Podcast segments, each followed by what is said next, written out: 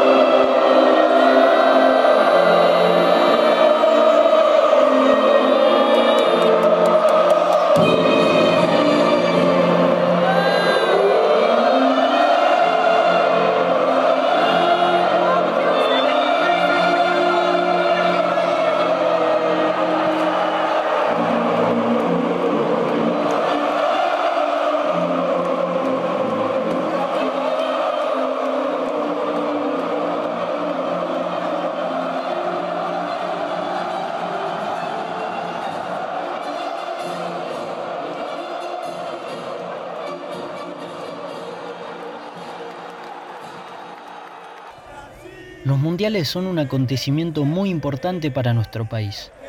Nuestra manera intensa de vivir y sentir el fútbol de una forma tan pasional convierte a los futboleros y a los que no en una persona con un solo objetivo, alentar a la selección nacional. Los días de partido no hay nada más que importe. Las clases se suspenden por dos horas y las calles y los lugares más transitados se quedan vacíos. Lo único lleno son los bares y las juntadas en familia y amigos. El Mundial de Brasil 2014 generó una expectativa muy alta en la selección, principalmente por cómo se dieron las eliminatorias, en base al estilo de juego y a los resultados que el equipo tuvo con la llegada de Alejandro Sabela y con los famosos cuatro fantásticos, Ángel Di María, Sergio El Agüero, Gonzalo Higuaín y Lionel Messi. Más de 165.000 argentinos viajaron a Brasil para ver a la selección, la fiesta de cada previa, en las calles y en la tribuna la imponían los argentinos, dejando totalmente visitantes a las hinchadas rivales. La canción Somos locales otra vez se hacía presente en cada estadio que pisaba la albiceleste.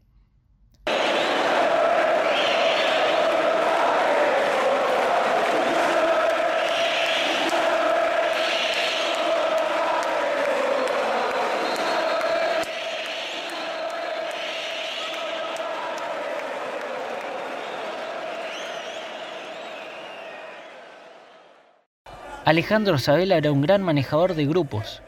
Lo fue en estudiantes y la selección no fue la excepción. Armó un grupo unido que convivió en un ambiente de armonía y felicidad. La personalidad de Sabela para llevar adelante un grupo de estrellas y sus conocimientos futbolísticos no generaron ningún problema dentro del plantel y del cuerpo técnico. Cada uno sabía qué rol cumplía dentro del equipo y era consciente de que cuando llegue la oportunidad lo iba a hacer de la mejor manera para tratar de ganarse un lugar. Así lo describe Emiliano Pinzón, periodista de ESPN. Ese grupo del Mundial de Brasil tenía buena relación en general. Sabela era un, técnico muy paternalista, muy de hablar, igual que la gente de su cuerpo técnico. No era un grupo que haya tenido inconvenientes en la previa y por supuesto eh, durante el Mundial el desarrollo fue creciendo más allá de los cambios que hubo. Recordemos que una cosa fue el partido con Bosnia y otra el final. Pero era un grupo que, fue, que se fue, bien llevado en, en el Mundial de Brasil. Por eso llegó a donde llegó. El rendimiento del equipo fue de menor a mayor. Con el transcurrir de los partidos, el esquema y los nombres fueron variando, ya sea en base a lesiones cambios tácticos o rendimientos que no convencieron. En el debut se pudieron ver los primeros cambios, tras el flojo primer tiempo versus Bosnia. Los 11 que salieron a la cancha versus Irán repitieron contra Nigeria, pero en los partidos de octavos y cuartos de final, donde Argentina enfrentó a Suiza y Bélgica, los cambios fueron puntuales.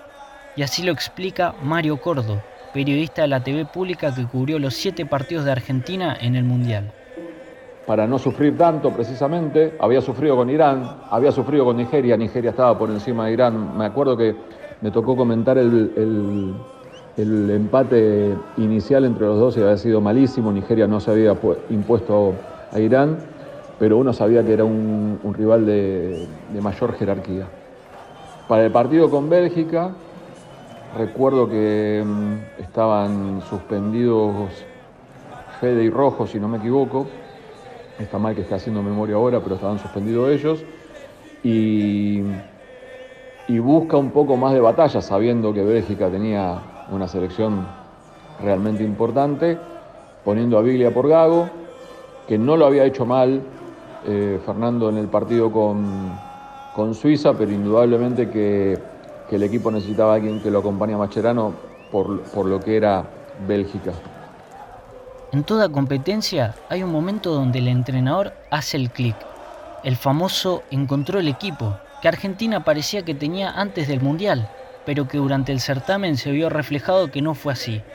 Mario Cordo nos explica en qué momento Sabela ajustó las piezas.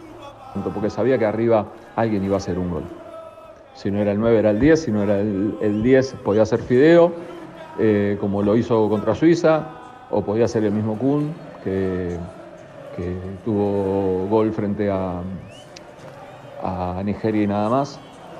Pero me parece que el partido con Bélgica, independientemente de ser del cuarto de final, fue el que le terminó de dar la fisonomía al equipo y lo que terminó haciendo que Isabela se decida por apostar a eso, a, a acompañando a Mascherano junto con Enzo Pérez, con Pocho y Leo un poco más adelante y con Higuaín entre los marcadores centrales rivales. La semifinal con Holanda fue un duelo muy parejo, duro y trabado. Se jugó como un partido de ajedrez, con los dos equipos muy concentrados tratando de no cometer ningún error que los pudiera complicar. Al final del partido, una jugada personal de Arjen Robben puso en aprietos a la defensa argentina, pero el jefecito, Javier Mascherano, tuvo un cierre espectacular para mandar la pelota afuera y forzar los penales el capitán sin cinta tuvo unas palabras para el arquero Sergio Romero que lo motivaron. El famoso Hoy te convertís en héroe fue la frase. Chiquito atajó dos penales y al tiro decisivo Maxi Rodríguez lo cambió por gol para que Argentina se metiera en una final del mundo después de 24 años.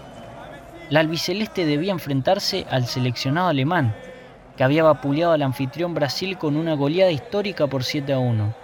Las horas previas a la final se vivieron con mucha expectativa e intensidad. Durante el partido, Argentina tuvo varias oportunidades y fue muy superior, pero lamentablemente no alcanzó.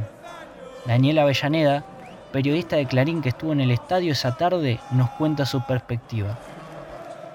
Y las horas previas a un mundial y a una final, sobre todo como la que se desarrollaba entre Argentina y Alemania, eran, a ver, no sé si de ansiedad, pero mucha expectativa teniendo en cuenta eh, que era la posibilidad de ser campeón del mundo después de tantos años, estar ahí en ese lugar eh, también era un privilegio.